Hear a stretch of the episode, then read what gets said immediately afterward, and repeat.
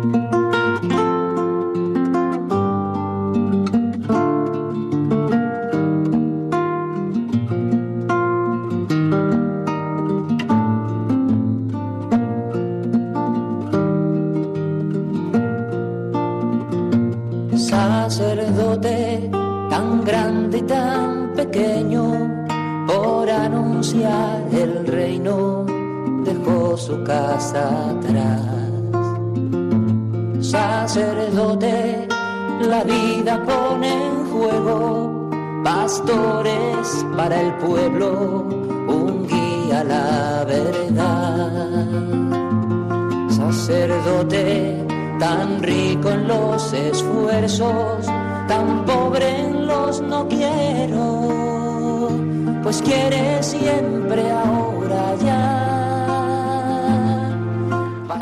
en Radio María, Sacerdotes de Dios, Servidores de los Hombres, dirigido por el Padre Miguel Ángel Arribas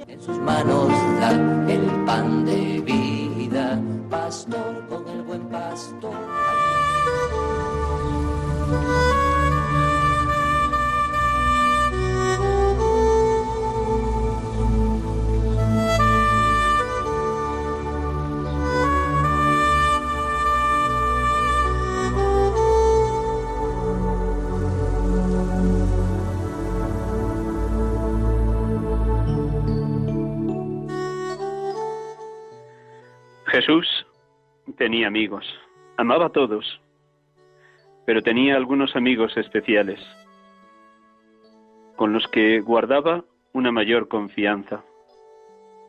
Jesús siempre que subía de Galilea a Jerusalén se quedaba en casa de los tres hermanos, Lázaro, Marta y María. Jesús sentía dolor por la enfermedad de cualquiera que padeciese sintió dolor por la enfermedad y la muerte de su amigo Lázaro.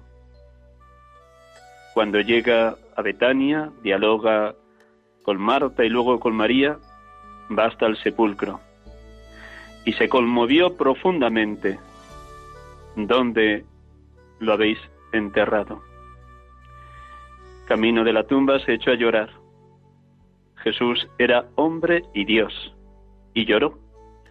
Lloró también en otro momento del Evangelio contemplando Jerusalén y cómo sería destruida, porque no quedaría piedra sobre piedra. Con cuánta ternura llora Jesús ante la tumba de su amigo Lázaro.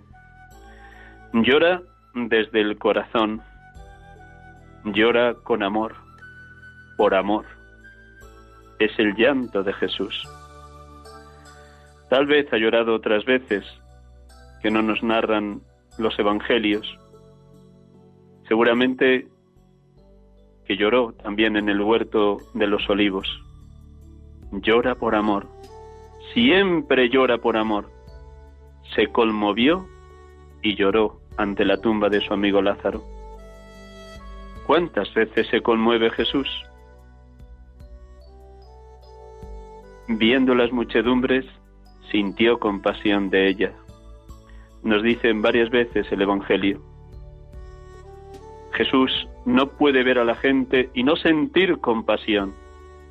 Jesús ve con el corazón, con los ojos del corazón.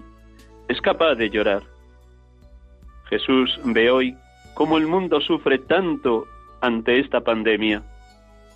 Me pregunto, ¿soy capaz de llorar? ¿Somos capaces de llorar como lloró Jesús?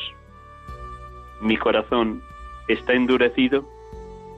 ¿Mi corazón se asemeja al corazón de Jesús que lloró ante Lázaro?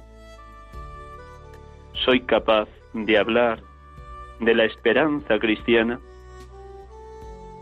Hermanos y hermanas, oremos pidiendo a Jesús saber llorar por el pueblo que sufre. Tantos que hoy lloran lloremos con el pueblo que en este momento de la historia sufre.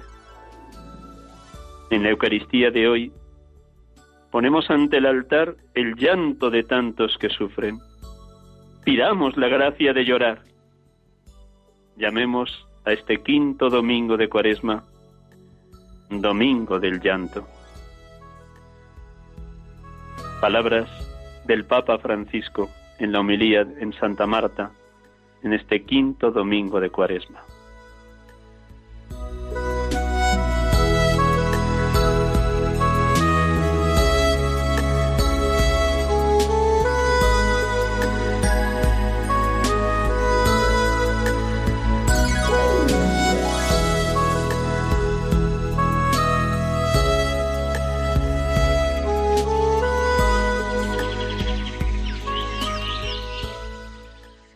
Buenas tardes, hermanos y amigos. Les hablamos en directo desde Radio María, en este programa, sacerdotes de Dios, servidores de los hombres, que intentamos ser compañía de luz y de esperanza en estos momentos de dolor. Como en los dos domingos anteriores, este pobre sacerdote que les acompaña les habla desde Riaza, su pueblo, en Segovia, donde he venido a acompañar a mis padres en estos momentos de confinamiento, en su debilidad, gozoso de poder servir. En este programa, sacerdotes de Dios, servidores de los hombres de este quinto domingo de Cuaresma, intento balbucir unas sencillas palabras para que siendo domingo del dolor sea también domingo del canto de la esperanza, tal como nos dirá Jesús en el Evangelio de hoy yo soy la resurrección y la vida. Y vamos a dialogar en el día de hoy con una persona muy conocida en Red de María, Gerardo Dueña Pérez, diácono permanente de la Diócesis de Madrid y subdelegado de Pastoral de la Salud. Buenas tardes, Gerardo. Muy buenas tardes, Miguel Ángel, y muy buenas tardes. Muchísimas gracias por tu paciencia, que sé que estás multiplicado en las tareas que lleva en estos días si me das permiso. Siempre, un placer siempre estar en Radio María y entrar en tu programa. Espero que tu esposa y tus dos hijos no te regañen por estar tan atareado con tantos y tantos ministerios que se te encargan desde la Archidiócesis de Madrid. Gracias, de verdad. Luego tenemos oportunidad de hablar con Gerardo. Ahora, como cada domingo, antes de dar paso a la entrevista con nuestro querido hermano diácono permanente Gerardo Dueñas Pérez, vamos a orar y vamos a orar con un fragmento del Evangelio de hoy porque es tan rico que podríamos estar cinco horas con cada uno de los versículos de este capítulo 11 del Evangelio según San Juan, la resurrección de Lázaro. Con permiso de Germán que está allí en los estudios, ayudándonos a todos a navegar maravillosamente a través de las ondas radiofónicas, escuchamos un poquito de música, nos situamos en un clima de oración, de interioridad, de escucha de la palabra, de acogida de la verdad divina que siempre nos habla. La palabra de Dios es viva y eficaz, tajante como espada de doble filo, penetrante hasta el punto donde se separan el alma y el espíritu, que ayuda a discernir cuál es la voluntad de Dios en cada momento de nuestra vida. Con estas palabras de Hebreos 4:12, creamos ese clima de interioridad que favorezca la escucha atenta de este fragmento del Evangelio de hoy.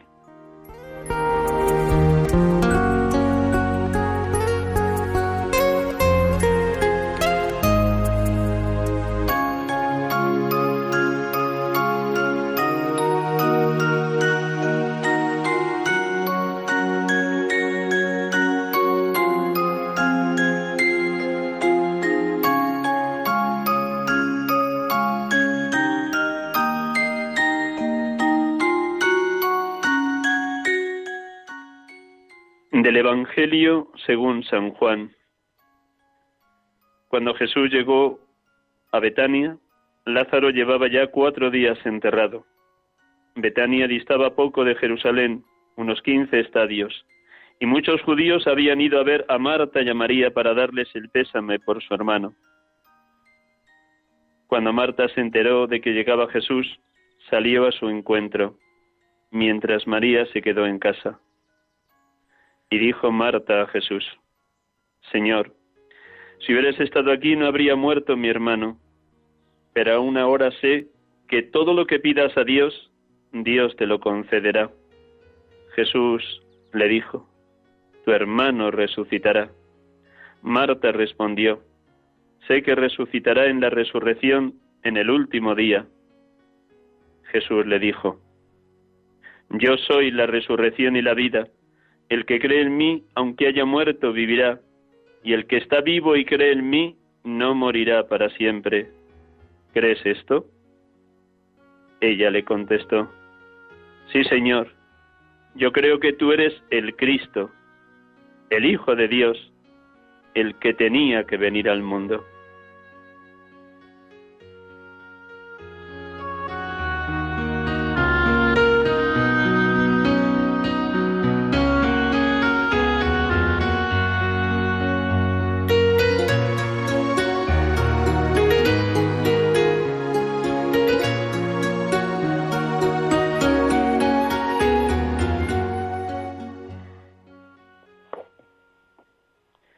Bendito y alabado seas, Padre, porque hoy acrecientas nuestra fe, consolidas nuestra esperanza, perfeccionas nuestra caridad en esta hora de turbación y zozobra, de dolor y sufrimiento ante la muerte de seres queridos o ante la enfermedad grave de tantas personas conocidas.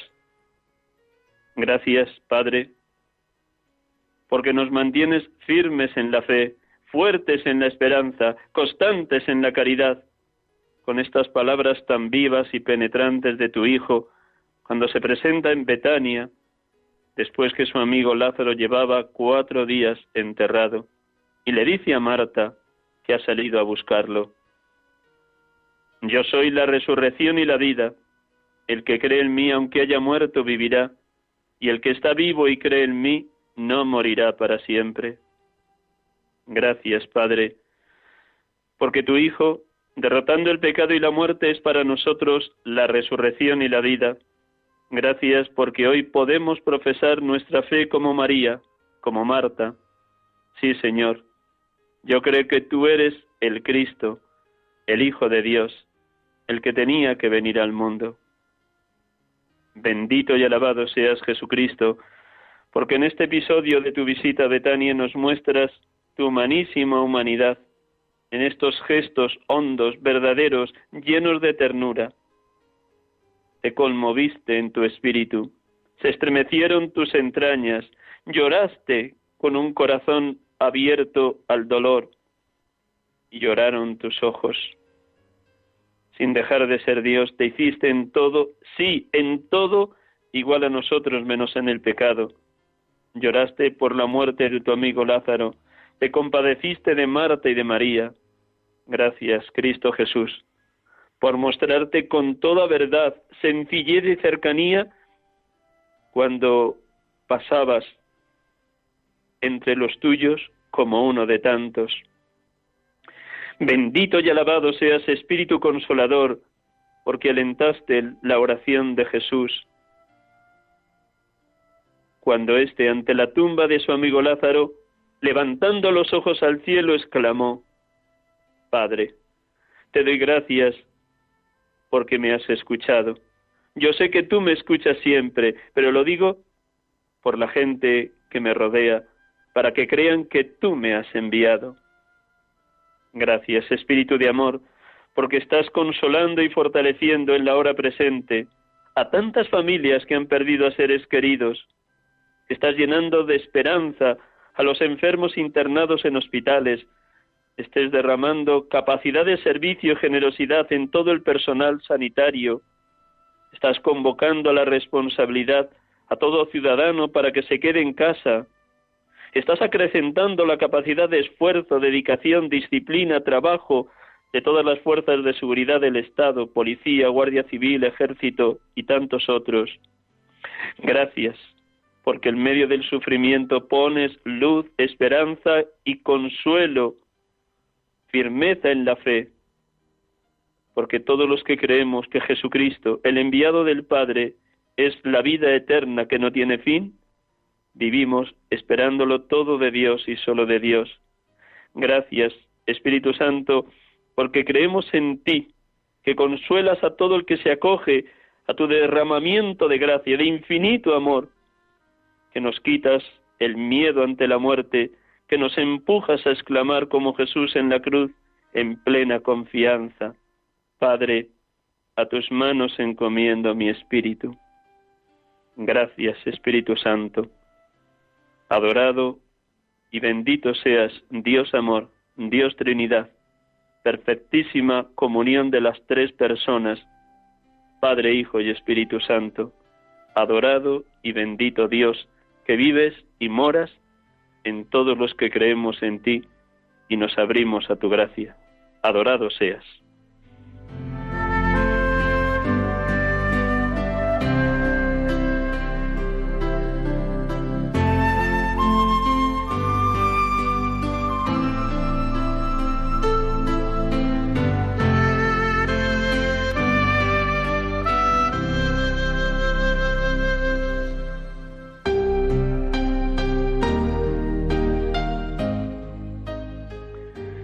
De nuevo, buenas tardes a todos, queridos oyentes de Radio María. Estamos aquí con ustedes en este programa habitual de cada tarde de domingo, de 6 a 7, sacerdotes de Dios, servidores de los hombres, acompañándoles, intentando dar luz a este momento de zozobra e incertidumbre, de sufrimiento y de dolor a causa de esta pandemia del coronavirus.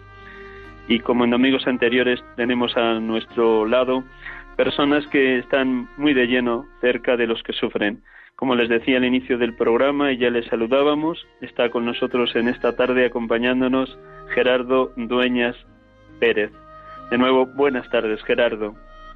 Muy buenas tardes, Miguel Ángel. Bueno, como muchos de nuestros oyentes te conocen, nada más una brevísima, brevísima presentación para que te ubiquen, para que te sitúen y luego, pues nada, ya sabes lo que dice nuestro Señor, de la abundancia del corazón habla la boca, así que nada, que tu corazón hable lo que está viviendo y experimentando en estos días.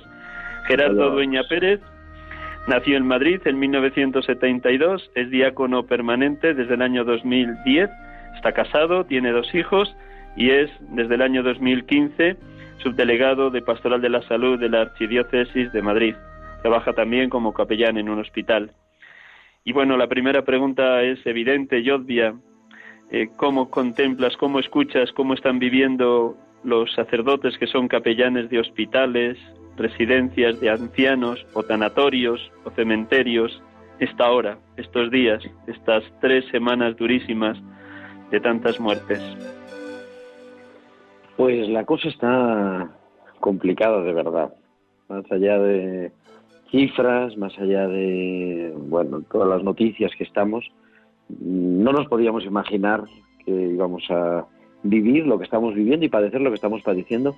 Yo creo que en general como sociedad y en concreto en los hospitales, en las residencias de mayores, pues de una manera pues, pues especial, ¿no? Las residencias de ancianos la situación es un poco distinta porque quitando algunos sacerdotes que vivían en las residencias y pueden seguir allí, como se han restringido todas las visitas, pues están como hasta ahora, como el resto de las parroquias, eh, o la mayoría de las parroquias. Que, que no hay atención. En los hospitales sí estamos trabajando y trabajando como siempre, pero bueno, en una situación excepcional, con más incertidumbre, con mucha tensión, con mucho trabajo también pero dando lo mejor y apoyando también el trabajo que nunca nos cansaremos de agradecer y de poner en valor el trabajo de todo el personal del hospital, los sanitarios y no los sanitarios, los sanitarios de una manera muy especial, pero de todas las personas que trabajan en el hospital y también los capellanes. A veces la labor del capellán es una labor oculta, silenciosa, callada, pero está ahí. Mm, de lo que estás escuchando en los diálogos que mantienes telefónicos con algunos de los capellanes, ¿qué te transmiten? ¿Qué te irradian? ¿Qué te comunican, Gerardo? Estamos teletrabajando. Bueno, yo nada más salgo para ir al hospital cuando me corresponde la guardia. El resto del día he montado aquí la sucursal de la delegación y también un pequeño estudio de radio. Pero bueno, pero sobre todo la delegación estamos hablando pues con todos los capellanes en Madrid estamos alrededor de 100, de 100 capellanes en todos los hospitales. Es importante también que los oyentes lo sepan, igual en Madrid y en toda España, ¿no? Están los capellanes y están trabajando y para eso estamos ahí. ¿Cuál es la sensación? ¿Qué, qué es lo que estamos viviendo? Pues yo creo que todos estamos de acuerdo que estamos ante una situación única, excepcional. Y además imprevista a largo plazo, ¿no? Aunque bueno, se podía prever a lo mejor un poco antes, pero imprevista a largo plazo. No nos podíamos imaginar que fuéramos a encontrarnos en este modo. Entonces, hay esperanza, hay también, pese a todo, ilusión por parte pues de muchos de los que estamos o están en primera línea y también pues hay inseguridad, hay miedo, eh, ha habido algunos capellanes que hemos tenido que relevar porque eran personas de riesgo, mm, algunos también, pues igual que el resto del personal sanitario, han resultado positivos en, en el COVID-19, pero yo creo lo están viviendo con una gran fe en general y sabiendo descubrir ese paso de Dios por la historia, por la historia de la humanidad y de ese Dios que nos ha acompañado siempre, que ha sido nuestra esperanza y que lo sigue siendo. Y, de eso es lo que va en los servicios de atención religiosa, de lo que va en las capellanías, ser testigos de la esperanza.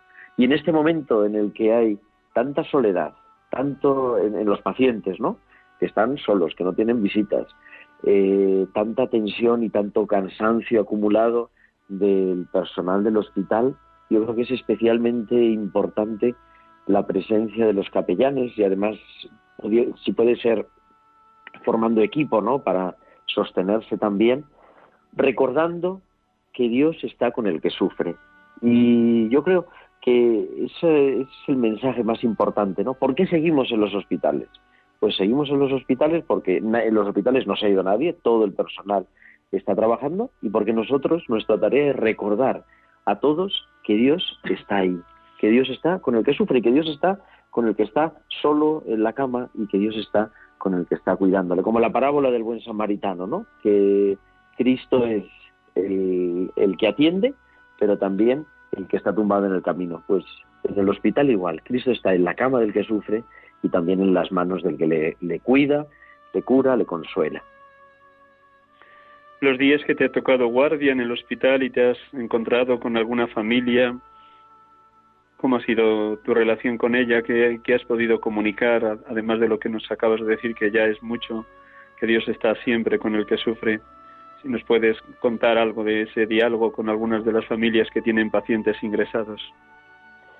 Bueno, estamos en una, una situación todo tan raro, porque las familias no están en el hospital excepto en, el ingreso y en el alta, sea de curación o, sea por fallecimiento, ¿no?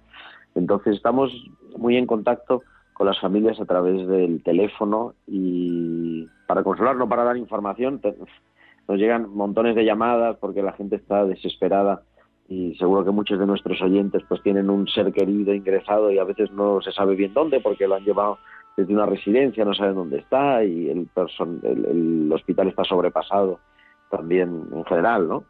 Pero al hablar con las familias con las que o teníamos relación previa o, hemos adquirido pues esa relación en estos días, hay miedo verdaderamente.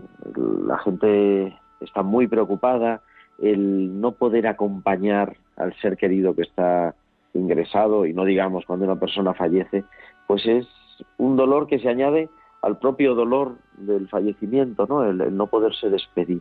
Por eso yo creo que ahí nosotros, la tarea de la Iglesia, que siempre ha sido acompañar, ¿no? O como decíamos, estar con el que sufre, pues es de manera especialmente importante. En el momento ahora de la crisis, pero también, yo lo estoy repitiendo muchas veces eh, a, nivel eh, diocesano y a nivel de la conferencia episcopal, o sea, en, la, la, pastoral de la salud, ¿no? Donde yo estoy trabajando, que esto es una carrera de fondo, que esto no es solo ahora, no se trata solo de intentar acompañar, me ha tocado hacer hasta algún responso o una cosa así, valga la liturgia, eh, telemático, por teléfono, por videollamada, porque, porque la gente necesita despedirse y necesita descubrir que Dios está ahí. Pero digo, es una carrera de fondo en el sentido de que estos duelos que se están viviendo de manera tan trágica y sin poder despedirse físicamente del ser querido, mm, se van a complicar y los tenemos que acompañar y tenemos que estar, pues eso, en, los sepulcros, recordando lo que decía y como comentabas tú y comentaba el Papa Francisco esta mañana en la homilía y, recordabas al principio del programa, que en nuestras lágrimas también está Dios y que el Señor Jesús es el Señor de la vida, es el Señor de la resurrección a pesar de nuestras muertes, como la de su amigo Lázaro. Pero ahora lo que toca es saber acompañar en el dolor, saber acompañar en las lágrimas, ser capaces de compasión y de decir, pues Dios está también sufriendo contigo, está viviendo este dolor, esta pandemia y ayudando a todos, pues a todos los que tienen alguna responsabilidad para que podamos superarlo y podamos aprender también un poquito la lección de esto que estamos viviendo. Estos días he tenido la dicha, y lo digo así, la dicha de llorar. De cuando escuchaba la homilía de hoy del Papa Francisco, me sentía en sintonía con él y he llorado cuando algunos de los amigos o amigas o personas que acompañan dirección espiritual, que son auxiliares de enfermería o enfermeros o enfermeras o médicos, ellos y ellas, al menos varios, se han ofrecido para esas, esos hospitales de campaña que se están montando. Mm, y me ha, me, ha, emocionado, no solo en Madrid, sino en otras ciudades de España se han ofrecido porque pedían voluntarios, normalmente personas que trabajan en centros de salud y que estos días pues les han pedido este trabajo extra de manera voluntaria, ¿no? Y el poder escuchar personas que con fe se ofrecen realmente me ha hecho llorar, pero llorar largamente. ¿Cómo contemplas también al personal sanitario que, está dando lo mejor de sí mismo, tanto los creyentes como los no creyentes? ¿Qué te llega a ti como subdelegado de Pastoral de la Salud? Están sufriendo, pero a la vez están dando lo mejor. A veces hablaba con gente que lleva años trabajando y recuerdan crisis, recuerdan situaciones, pues por ejemplo de los atentados del 11M, ¿no? En Madrid, que fue una, pues, una catástrofe tremenda de accidentes de coche, de y todo esto es similar, da esa sensación ¿no? de crisis. El problema de lo que estamos viviendo ahora, que lo hace más grave, es que además esto está prolongado en el tiempo y se va a prolongar más en el tiempo. No es una situación de un día o de unos pocos días, sino que se va prolongando.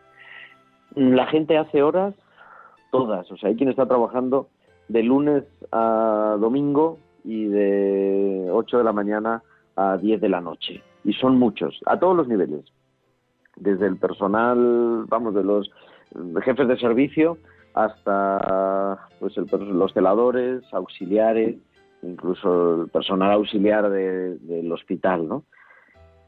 ¿Qué cuentan? Pues cuando uno se para a, a, pensar un poco, porque es verdad que en el día a día la tensión del trabajo, o cuando estás en el momento, pues la tensión te sostiene, al llegar a casa, al pararse, o algunos de ellos al tenerse que haber quedado en casa porque pues tenemos muchos eh, profesionales contagiados con el, con el coronavirus, salen las lágrimas también. Y me ha tocado del personal de mi hospital, que es más cercano, ¿no? Yo llevo 10 años en el hospital, entonces, claro, conoces gente, has acompañado, tienes amistad, tienes una relación de acompañamiento pastoral. Escuchar y hablar una hora con una internista, con un auxiliar, que se eche a llorar, que, que no sepa qué hacer, que quisiera estar ya mm, recuperado, recuperada para poder volver. En el fondo es esa necesidad de encontrar sentido a esto que se está viviendo y a ese entregar la vida. Eh, hablaba yo el martes pasado en tiempo de cuidar, de 8 a 9, los martes que tenemos, ¿no?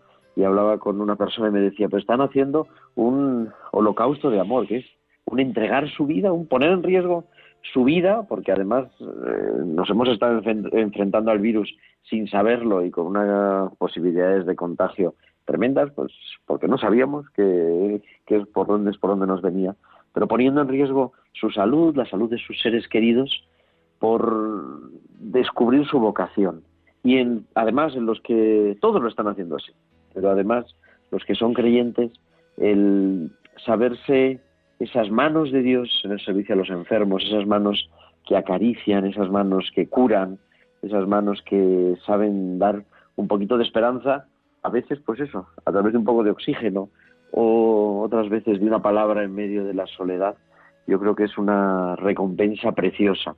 Y necesitamos, yo no me canso de decirlo en estos días, cuando pues mucha gente se nos ofrece, el público en general que no le toca estar en primera línea, ¿qué es lo que corresponde? Pues tenemos que hacer dos cosas. Una, quedarnos en casa por responsabilidad, como una decisión moral y también como una responsabilidad social y un acto de amor a los demás. Y segundo, necesitamos la oración. Los que estamos en los hospitales necesitamos sabernos sostenidos por la oración, sabernos sostenidos por Dios, porque el desgaste es fuerte, el desgaste de los profesionales a nivel personal, emocional, familiar, es fuerte, se está prolongando mucho tiempo y se va a prolongar mucho tiempo más. Y necesitamos cuidar al cuidador, eso que, que se dice tanto, ¿verdad? Cuidar al cuidador. Y además, con otra imagen que utilizamos mucho en Pastoral de la Salud, cuidar al cuidador y descubrirse sanador herido. Ver tantos profesionales que están sufriendo lo mismo que eh, sufren sus pacientes, eh, yo creo que nos va a humanizar mucho más. Eso está muy de moda en los últimos años, la humanización de la salud. Pues ojalá esta epidemia sea ocasión para humanizar la asistencia sanitaria, humanizar los cuidados, humanizar nuestras relaciones en el ámbito hospitalario o en el ámbito asistencial. En estos tres últimos días, tres abuelas, tres mujeres entre 70 y 85 años, me han comentado, en lugares distintos además, luego no es casualidad, sino que está surgiendo, que sus nietos o nietas, o al menos algún nieto o algún, alguna nieta, creyentes pero no practicantes, entre 20 y 30 años, universitarios, a la abuela le han hecho la, la pregunta, ¿esto es un castigo de Dios, abuela? ¿Esto es un castigo de Dios, abuela?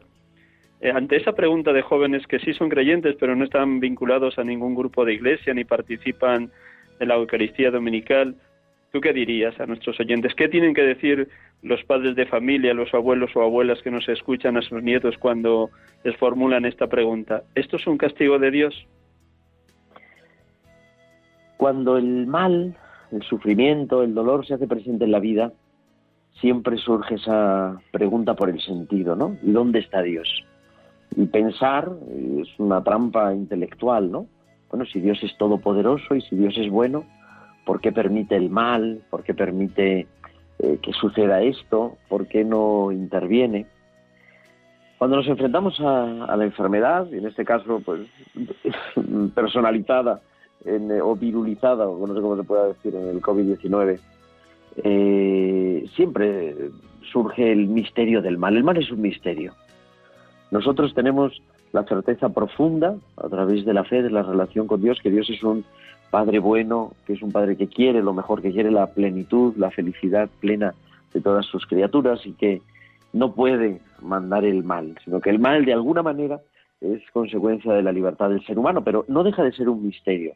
Y esto mm, quizá es complicado de, ver, más allá de los estudios ¿no? de la teología fundamental y todo esto. Yo qué diría, ¿Cuál es la respuesta que nos ha dado Dios y el Dios de Jesús al sufrimiento y al mal? Jesús también vivió esto y nosotros tenemos la gran suerte de descubrir que Jesús es la encarnación de Dios, que el Señor Jesús es verdadero Dios y verdadero hombre y que en su humanidad Él también se ha hecho esta pregunta. En el fondo, esa cuando recordamos y lo vamos a celebrar dentro de dos semanas, el Viernes Santo, esas palabras de Jesús en la cruz, Jesús que había vivido su vida coherente, que había vivido su vida confiando en, en la voluntad de Dios y que se ve crucificado como un malhechor entre dos ladrones con el peor castigo que se podía tener en el momento, que experimenta también, si podríamos decir, en su humanidad esa soledad de Dios, ¿no? Esas palabras de Dios mío, Dios mío, ¿por qué me has abandonado? Quizá cuando nosotros también, la gente nos pregunta esto, ¿dónde está Dios? No caigamos en la trampa de contestar, porque Jesús tampoco quería una contestación. Y quizá hay que cambiar la interrogación de ¿dónde está Dios? o la, la interrogación de Dios mío, Dios mío, ¿por qué me has abandonado? Cambiarlos por signos de exclamación. Es un grito de dolor, un sentir en lo profundo la ausencia, la ausencia de, sentido y la ausencia de Dios. Pero gracias a la cruz de Jesús, nosotros podemos decir, ¿y dónde está Dios en esto? ¿Qué tiene que ver? ¿Dónde está Dios en esta, en esta situación de sufrimiento? Pues Dios está en la cruz. Dios no se ha ido. Y eso es lo que nos ha venido a decir Jesús con su encarnación y con el misterio pascual, que Dios ante el sufrimiento, ante la enfermedad, ante la muerte, no se desaparece, no se esconde, no juega al escondite con nosotros, sino que está en la cruz y que además sabemos que la cruz no acaba el Viernes Santo, sino que la cruz mm, es una cruz resucitada y resucitadora. O sea que de esta saldremos, de esta pasión que nos está tocando vivir, de este sufrimiento, de esta cruz, en esta cuaresma vivida en cuarentena global, llegaremos a la Pascua, a descubrir el paso de Dios que nos lleva siempre de la muerte a la vida, de la enfermedad a la salud, que es lo que significa la salvación, ¿no? Pero una salud plena, una salud vivida junto a Dios. Por lo tanto, ¿por qué Dios permite esto? Dios no permite nada. Dios está sufriendo con el que sufre, está sintiéndose solo llorando con, el, que, llora solo y llorando con el que llora, como decía hoy el, Papa, Francisco, también. Por eso he querido titular el programa de hoy con estas dos palabras, Domingo del Dolor, Canto de Esperanza. Y por eso la última pregunta, y si no tienes mucha prisa, dejamos unos minutos para que algún oyente pueda llamar aunque estemos los dos con teléfono, pero espero que, algún, oyente pueda llamar con permiso de Germán, que está allí a los mandos del programa, desde los estudios centrales de Radio María.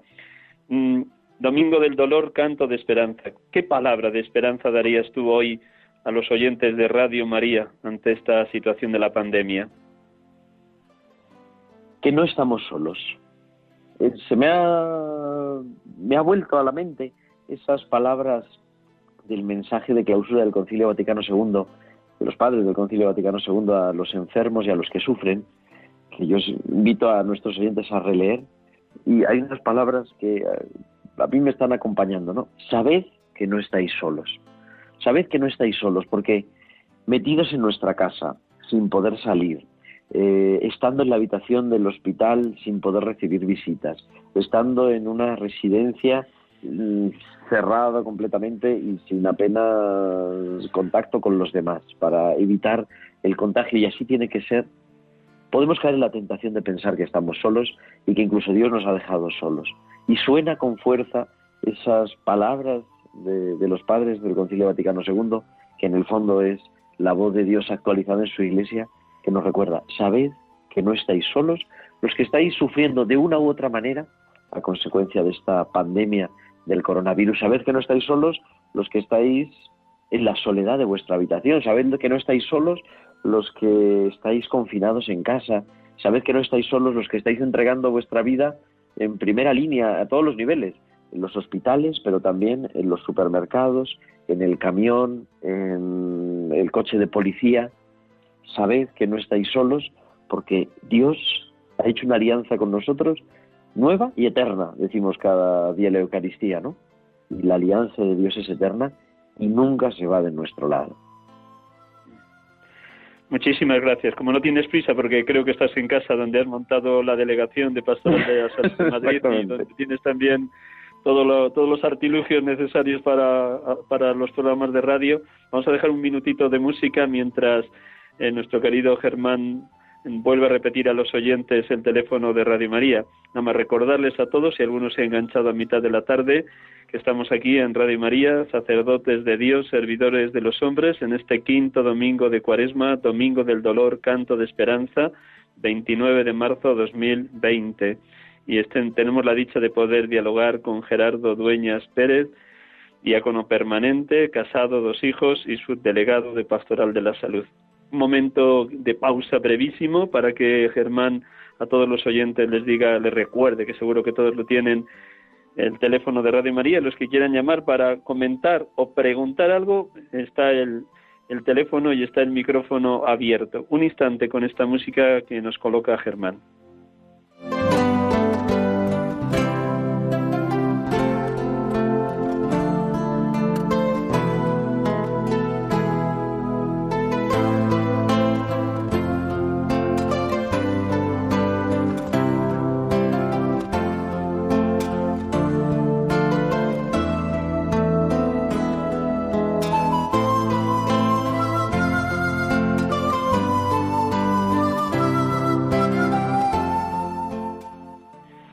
Buenas tardes, José María. Hola, buenas tardes, padre. ¿Qué nos quiere comentar, José María? Es, eh, eh, es sacerdote usted, ¿verdad? Sí, soy sacerdote, hermano. vale. No, es que quería, ahora que están habla- hablando esto de, de porque Dios permita un mal y todo esto, yo tengo una respuesta y la quería poner a su consideración a ver si es... Venga, pues siendo breve para que entren más oyentes, muy bien. Venga, José María, breve y concreto. Mire, pues eh, yo digo que sí, sabemos que el mal ha entrado al mundo por el pecado, ¿no? Creo Sí. que lo que el, Sí. que el mal entró al mundo en el pecado de Dios y al mundo todo era bueno. Bueno, entonces el pecado es una desconfianza en Dios. O sea, cuando pecamos le damos confianza a Satanás. Y claro, al darle confianza le damos derecho sobre nuestro poder. Y cuando Jesús dice, Padre, porque me has abandonado, él se sintió abandonado porque creo que él entonces en este momento formaba parte de, y co- continúa formando de la humanidad, que somos todos, pero claro, estamos un poco como esclavos del poder de Satanás, porque lo hemos dado cada vez que pecamos, le damos poder, y yo diría que la, la justicia, o sea, la misericordia de Dios no puede negarle el derecho que le damos libremente. O sea que cuando Jesús dice, ¿por qué me has abandonado? Continúa, Padre, en ti confío, o sea, en tus manos pongo mi felicidad. Mi espíritu. Entonces, la- lo que tenemos que hacer nosotros es simplemente renunciar a confiar en Satanás para volver a confiar en Dios. Mientras Totalmente no de hagamos acuerdo. esto, le damos derecho a Satanás que continúe eh, eh, obrando en nuestra humanidad. Bueno, es esto, Padre. Gracias, José Mari. Gracias, gracias, gracias. Dios te bendiga. Vamos a dar paso a una segunda llamada. ¿Sí? Buenas tardes. Buenas tardes. ¿Con quién hablamos? Dígame ¿Qué- su nombre. por- Francisco García, de Muy bien. Para Muy bien, daros- Francisco. Felicitaros por toda la labor que estáis haciendo a todos los sacerdotes. Y como has dicho este último que ha llamado, él, antes que yo, y eh, que estoy lo mismo que está, eh, igual. Que hay Muy que bien, confiar en el Señor, hay que confiar en el Señor. Y ponemos nuestro espíritu en él. Totalmente de acuerdo, Francisco. Poner todo nuestro espíritu en las manos de Dios, Padre, a tus manos encomiendo mi espíritu. Muchísimas gracias, Francisco. Dios te bendiga, Dios te bendiga. Juana desde Valencia. Buenas tardes, Juana. Buenas tardes. Yo quería decir que cuando decimos eh, los sanitarios y todo, que yo rezo todos los días por ellos, pero nos olvidamos de las limpiadoras y los limpiadores que van por las calles, en los hospitales, en las fincas, que arriesgan muchos y son lo- los más bajos, los de los de abajo. Yo tengo un familiar y, y la verdad es que no digo nunca que a ellos les nombren y no me parece muy bien. Bueno, perdone. Lo que quería decir yo es que yo veo, veo, no sé si estará bien, que cuando los hebreos obedecían al Señor, ganaban las contiendas. Cuando los hebreos se, se apartaban de lo que Dios les decía, perdían. No perdían porque Dios les castigaba, sino porque no hacían las cosas como tocaba. Eso que se dice que en el pecado está la penitencia. Yo creo que nos ha pasado eso. Como han dicho los otros hermanos, pues nos hemos olvidado de Dios y hemos puesto a Dios los botones, que en un botón abrimos todo lo que queremos y ahora con un bichito tan pequeño que ni se ve, nos ha cerrado a todos. Eso es lo que Muchísimas gracias por tu reflexión, Juana. Muchísimas gracias, muy sabias tus palabras y también, por supuesto, que tenemos muy presentes a todos los limpiadores y limpiadoras de hospitales, residencias. Sí han aparecido en algunas noticias, a lo mejor no con tanta abundancia, pero sí eso también los periodistas están cuidando de las personas más calladas y silenciosas de hospitales y otros centros de salud, los importante. que limpian. Sí, sí, Yo- si a mí siempre me gusta hablar, Miguel Ángel, por Sí, Gerardo. del personal del, del personal del hospital, por ejemplo, ¿no?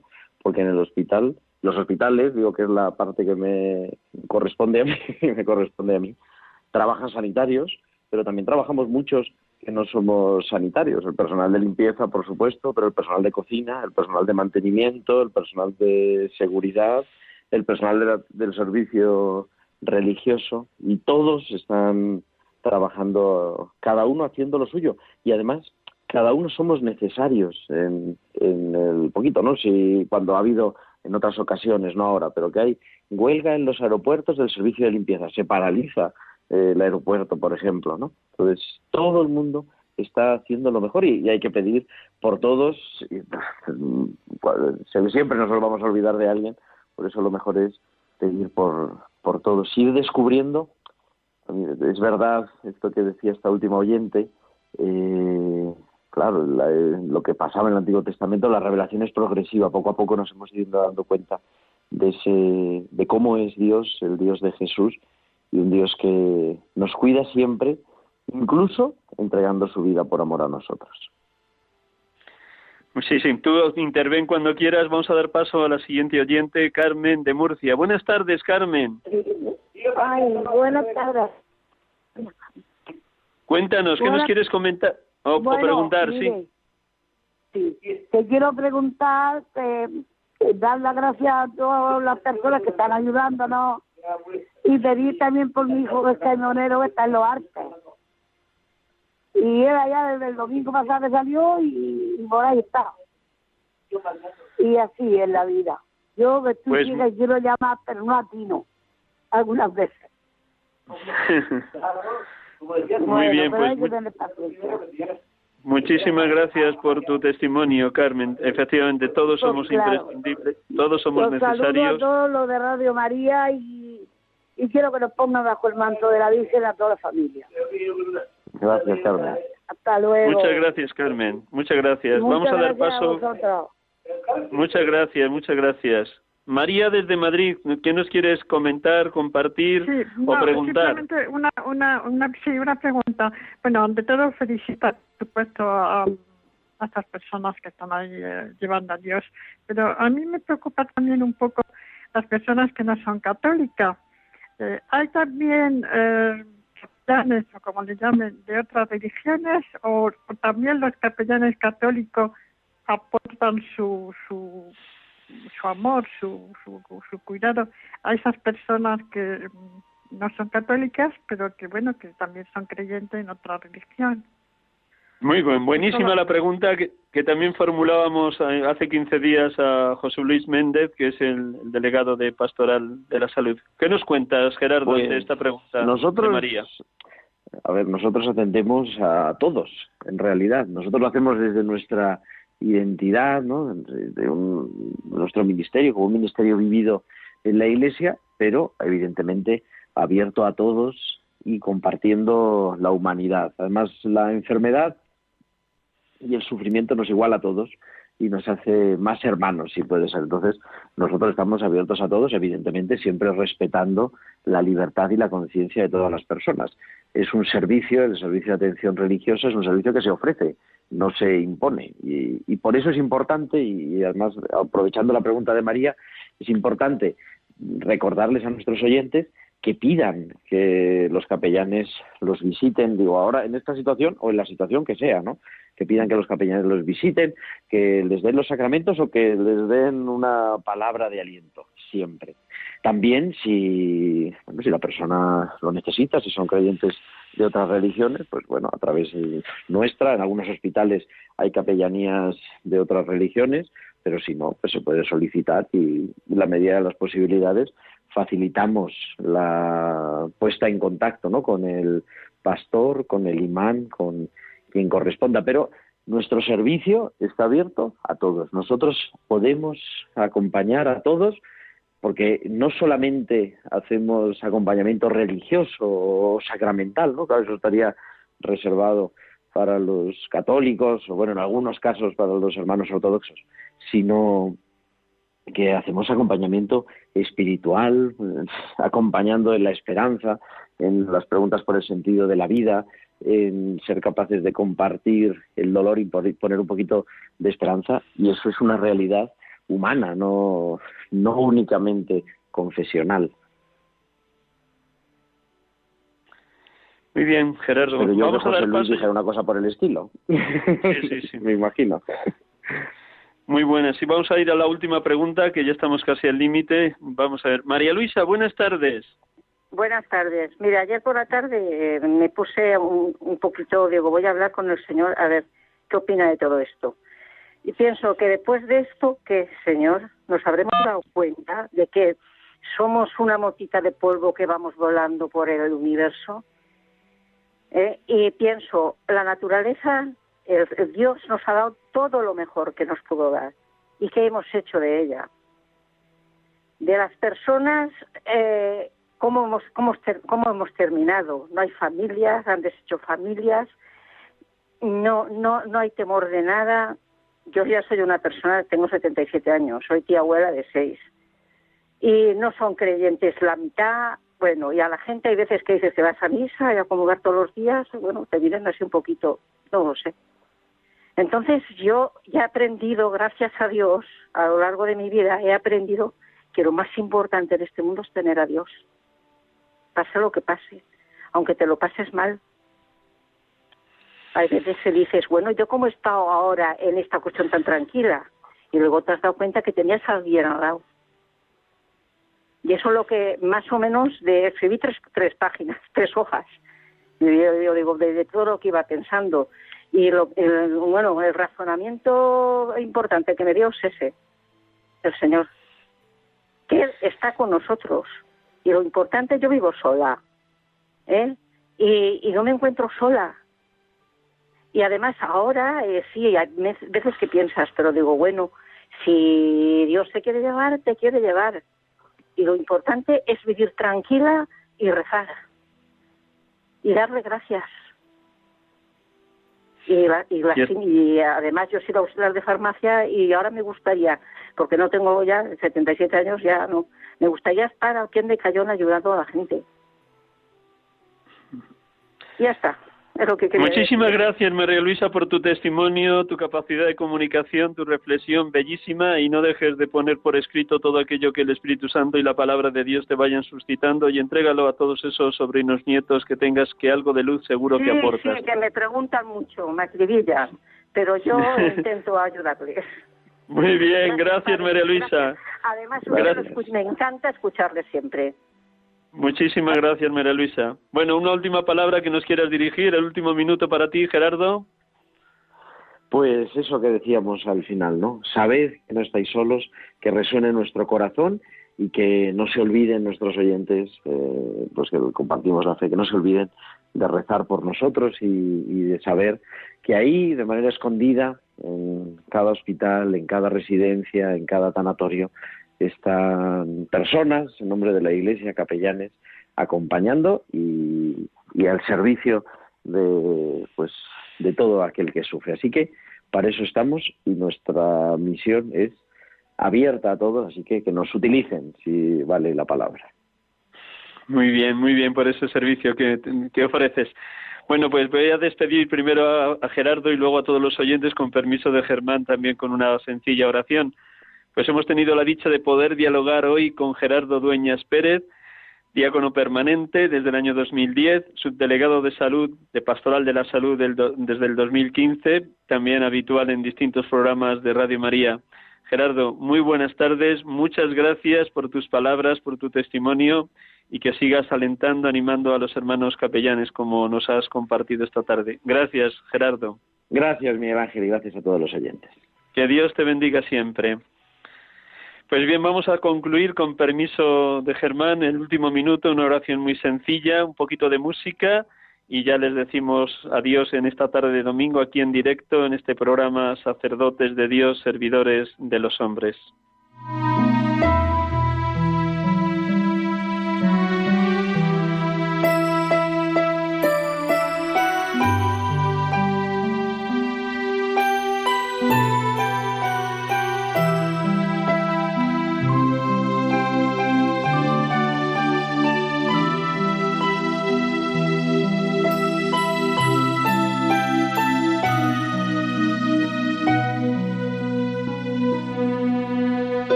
Infinito, Dios eterno, principio de vida, fuente del ser, yo te adoro en tu soberana unidad y en la Trinidad de tus tres personas, Te adoro en el Padre Creador omnipotente de todas las cosas. Te adoro en el Hijo Sabiduría eterna, por quien todo ha sido hecho, Verbo del Padre, encarnado en el tiempo, en el seno de la Virgen María, Jesucristo, Redentor y Rey.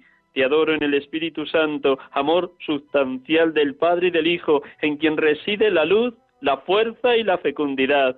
Te adoro amor infinito, oculto en todos los misterios de nuestra fe, resplandeciente en la Eucaristía, rebosante en el Calvario y vivificante a la Santa Iglesia por medio de los sacramentos, canales de gracia. Te adoro, palpitante en el corazón de Cristo, tu inefable sagrario, y, me consagro a ti.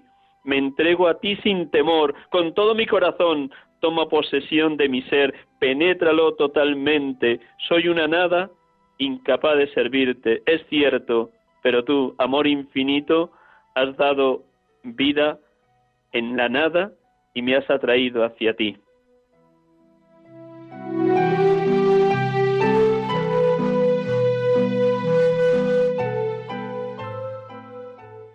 Buenas tardes, hermanos y amigos. Gracias por su presencia, gracias por su oración. No dejen de orar intensamente a nuestro Dios para que pronto se termine esta pandemia y para que fortalezca a los enfermos, a los, al personal sanitario y a todos los que están colaborando para que todo vaya para bien de los que sufren. Buenas tardes, buen domingo y hasta el próximo domingo si Dios quiere. Feliz semana en el Señor. Dios les bendiga, hermanos.